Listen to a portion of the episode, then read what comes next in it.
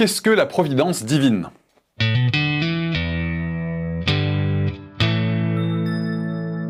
La providence divine est le moyen au travers duquel Dieu régit toutes choses dans l'univers. Selon la doctrine de la providence divine, Dieu exerce une maîtrise parfaite sur toutes choses.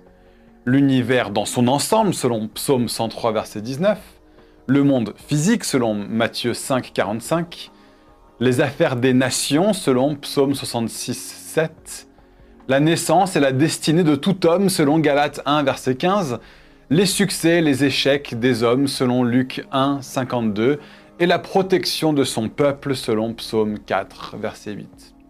Cette doctrine est en contradiction totale avec l'idée selon laquelle l'univers serait régi par le hasard ou le destin. L'objectif ou le dessein de la divine providence est d'accomplir la volonté de Dieu. Pour s'assurer que ces objectifs sont atteints, Dieu régit les affaires des hommes et agit à travers l'ordre naturel. Les lois de la nature ne sont que le reflet de Dieu qui agit dans l'univers.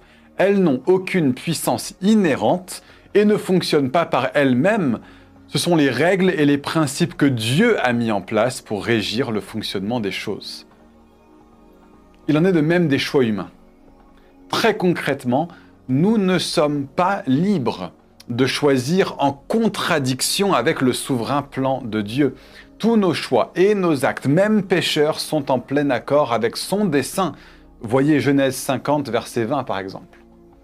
Au final, Dieu dirige nos choix et nos actes sans pour autant violer notre responsabilité d'acteur moralement libre, ni nier la réalité de notre choix. La doctrine de la providence divine peut être succinctement résumée de la manière suivante. Dieu, de toute éternité, selon le conseil de sa propre volonté, a ordonné tout ce qui allait arriver, mais il n'est en aucun cas l'auteur du péché et la responsabilité humaine n'est pas abolie non plus. Dieu accomplit d'abord sa volonté par des causes secondaires, c'est-à-dire par exemple les lois de la nature ou les choix humains, Autrement dit, Dieu agit indirectement par ses causes secondaires pour accomplir sa volonté. Dieu agit parfois aussi directement pour accomplir sa volonté par ce que nous appelons des miracles, c'est-à-dire des événements surnaturels par opposition aux événements naturels. Un miracle, c'est Dieu qui contourne l'ordre naturel pendant une courte durée pour accomplir sa volonté et ses desseins. Deux exemples tirés du livre des Actes montrent comment Dieu agit directement et indirectement pour accomplir sa volonté. Il y a d'abord la conversion de Saül ou de Paul euh, en Actes chapitre 9. Sa vie a été définitivement transformée par une lumière aveuglante et une voix qu'il était le seul à entendre. Dieu qui voulait utiliser Paul pour accomplir ses desseins a employé des moyens directs pour sa conversion. Bien peu d'autres personnes converties au christianisme ont une histoire comme celle-ci à raconter.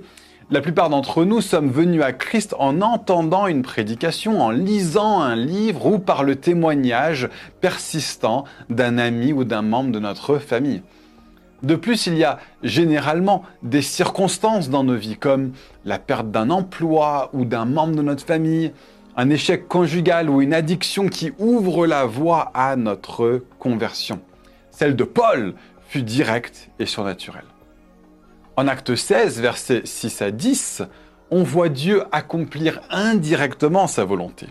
Cet épisode se déroule au cours du deuxième voyage missionnaire de Paul.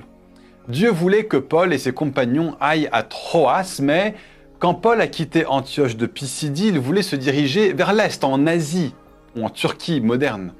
La Bible dit que le Saint-Esprit les a empêchés d'annoncer la parole en Asie.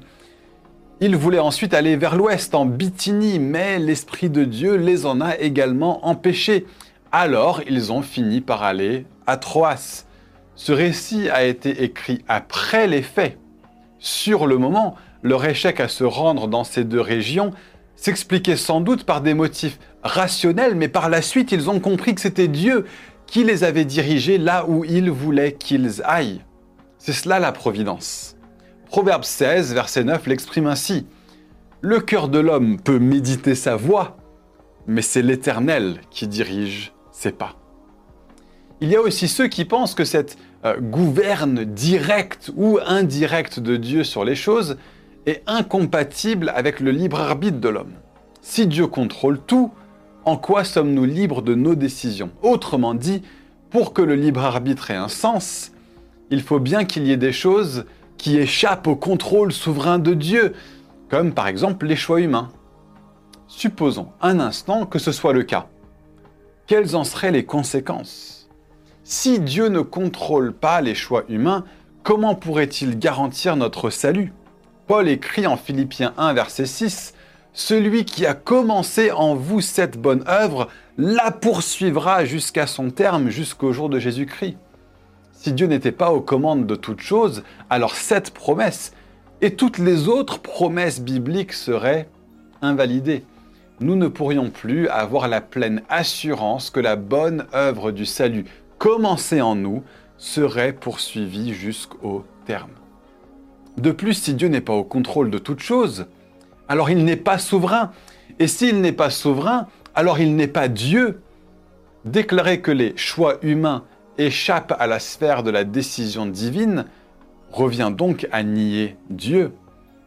Si notre libre arbitre prime sur la providence divine, qui est Dieu au final? C'est nous.